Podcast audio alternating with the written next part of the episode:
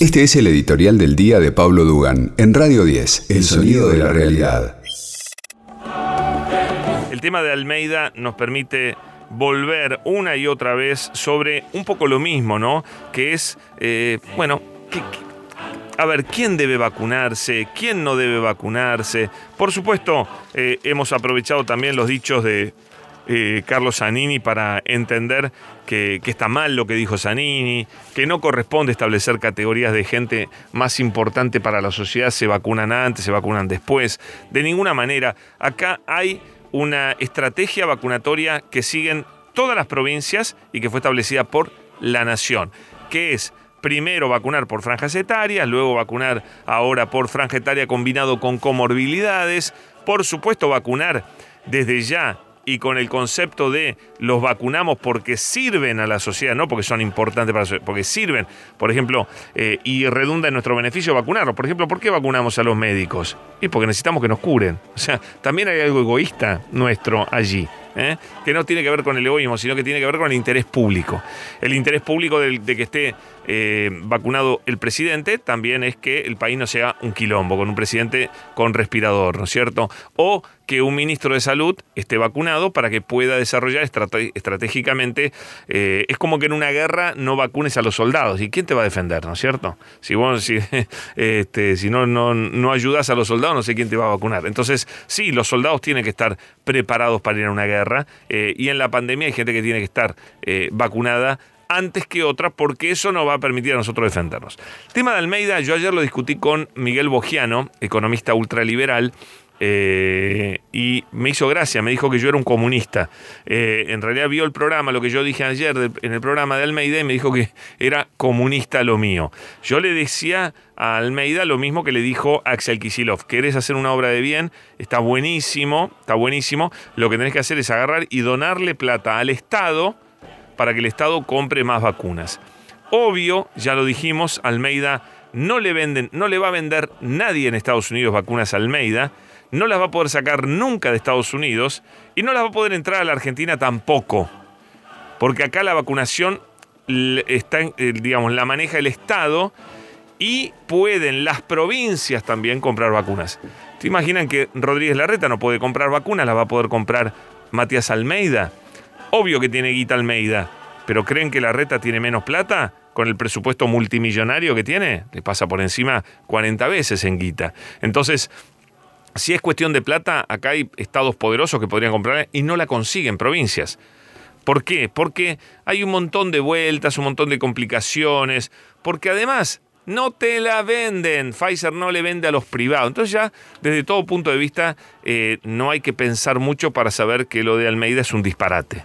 ¿Ok? Es un disparate total en la implementación. Su idea, su idea también es un disparate. Y acá voy al corazón del tema. ¿Por qué es un disparate la idea de, Almeida? Porque rompe con la igualdad.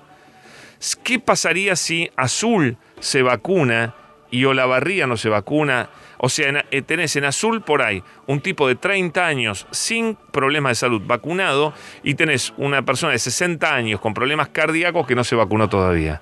¿Ustedes qué, qué, opinarían de eso? ¿No es acaso fomentar la inequidad, fomentar la desigualdad, que es justamente lo que no queremos? Lo que queremos es laburar para, para la igualdad. La igualdad total no la vas a tener nunca, pero por lo menos intentar que en esta vacunación todos vayamos por las de la ley, siguiendo las de la ley. Por eso es que a mí me frustra y me parece lamentable los que se van a vacunar a Estados Unidos porque tienen plata. ¿Cierto? Porque rompen con eso. Son los mismos que después te dicen, no, porque acá se vacunó antes de tiempo Zanini. Sí, es verdad. O Berbisky, sí, por supuesto, yo lo repudio. Pero vos también te estás vacunando antes de tiempo. Porque vos, porque tenés guita, estás yéndote a vacunar cuando acá hay uno que sí se merece vacunarse antes que vos y porque es pobre no puede irse a Miami a vacunar. Entonces, si a vos te molesta la injusticia, te quedás acá y la bancás. Ahora, son los mismos que les molestan algunas injusticias, pero las injusticias que los involucran a ellos les encantan.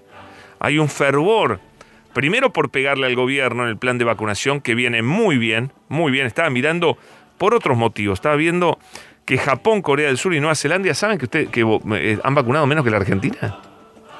Japón, Corea del Sur y Nueva Zelanda. Tienen 25 veces más guita que nosotros. son países del primer mundo, han vacunado menos. ¿Sabes por qué?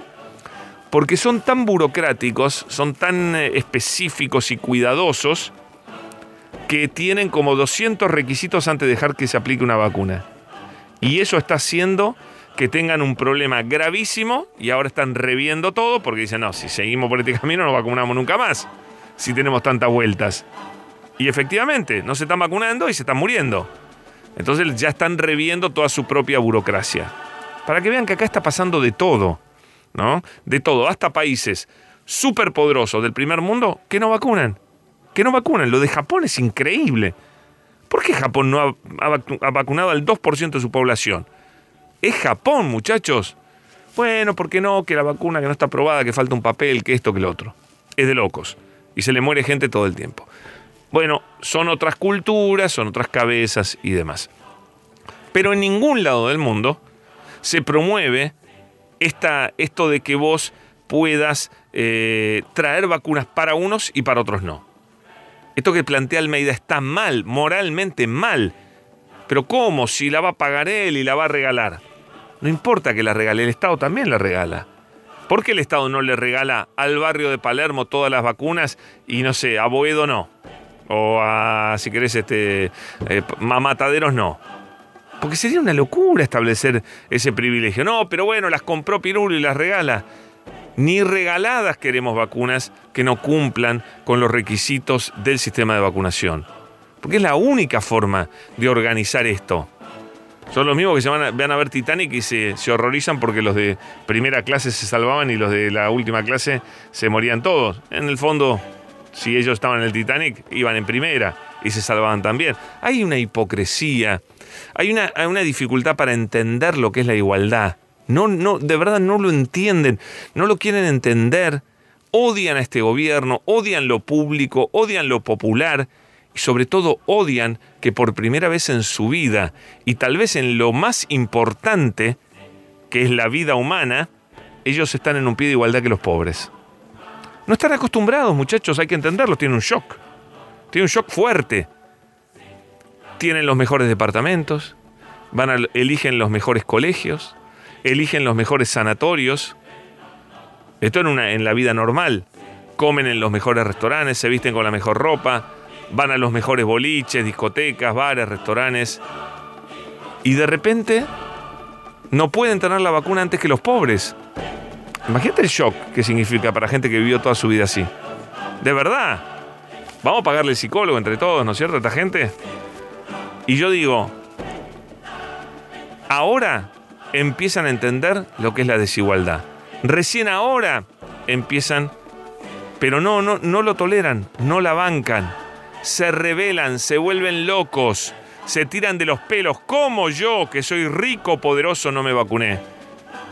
Y hay un pobre que por tener 10 años más que yo sí se vacunó antes que yo. No, no les entra en la cabeza. De verdad que hay un problema de clase social aquí muy grave, de poder, de, de privilegios, que nunca les pasó. Nunca les pasó. Siempre tuvieron lo mejor. Siempre tuvieron lo mejor. Bueno, muchachos, la realidad nos pasó por encima. Esta, la, la pandemia trajo este beneficio, que aprendamos que la vida humana vale igual, vale igual. La de Almeida, la tuya, la del rico, la del pobre. Todos somos seres humanos, todos tenemos derecho a vivir y todos seremos vacunados cuando nos toque, cuando nos toque. Este fue el editorial de Pablo Dugan. Descarga nuestra app y lleva a Radio 10 a todos lados. El sonido de la realidad.